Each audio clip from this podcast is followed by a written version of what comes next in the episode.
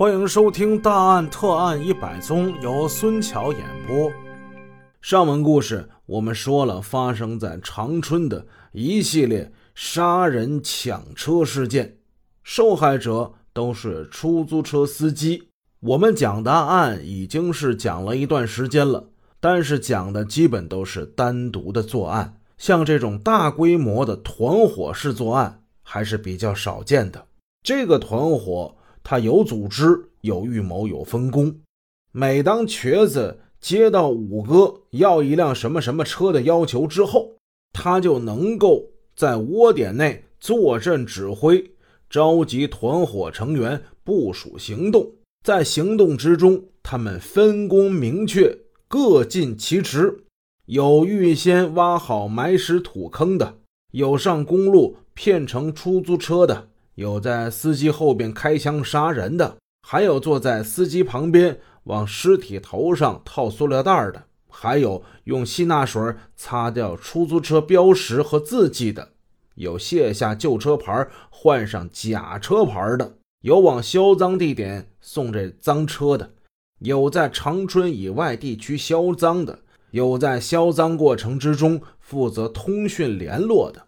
他们绝大部分的成员是集中食宿，结成了死硬的团伙，胆大手黑，作案迅速，配合默契，已经形成了杀人、劫车、销赃的。犯罪活动一条龙，每当作案得手之后，犯罪分子只要回到窝点，向瘸子说一声 “OK” 了，瘸子微微点头，嘿嘿一笑，就算了结了。从一九九三年下半年开始，特别是到了一九九六年的年初，长春市公安机关不断接到出租汽车公司。及个体出租汽车司机的家属的报案：早晨，司机是好端端的开车出去，到了中午就人不见了，车也不见了，就突然就人间蒸发了。单位、亲朋好友四处的寻找，当时用手机的还是少数，主要用的是 BP 机啊，一种传呼机。年纪轻的很多没见过这东西。频繁的去呼叫、发信息，没有人；寻车寻人启事，到处张贴，那就是活不见人，死不见尸啊！即使是分析司机已经是凶多吉少，被劫持、被害，可能被杀，但是由于出租汽车在运营中流动性比较大，案情无法确认，侦查难度是很大的。加上长春在当时没有设立这种交通系统治安专门的机构，立案都非常困难。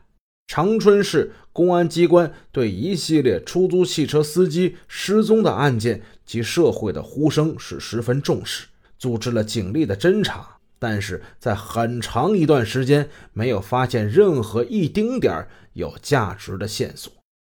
在长春市南大门外。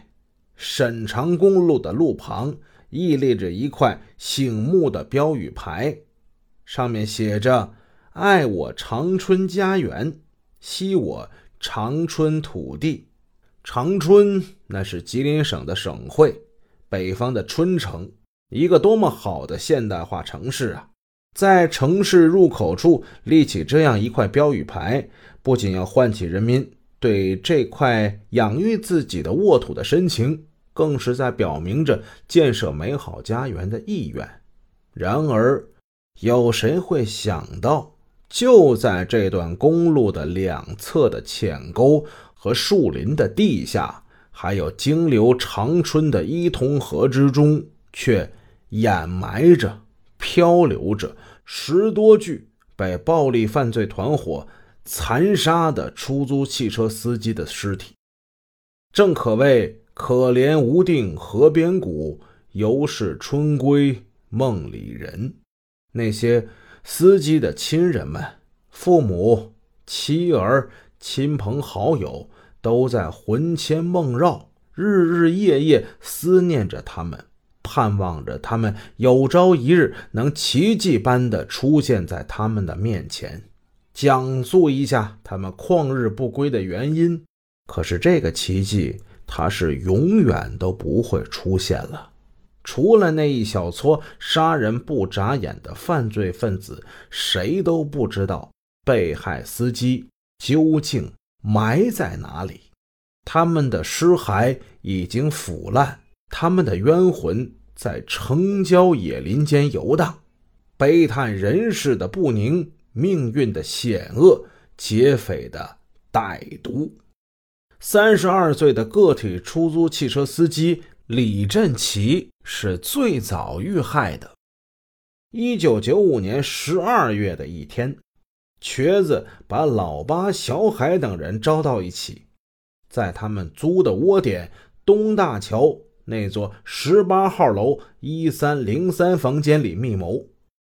他们要为五哥抢一辆红色的捷达。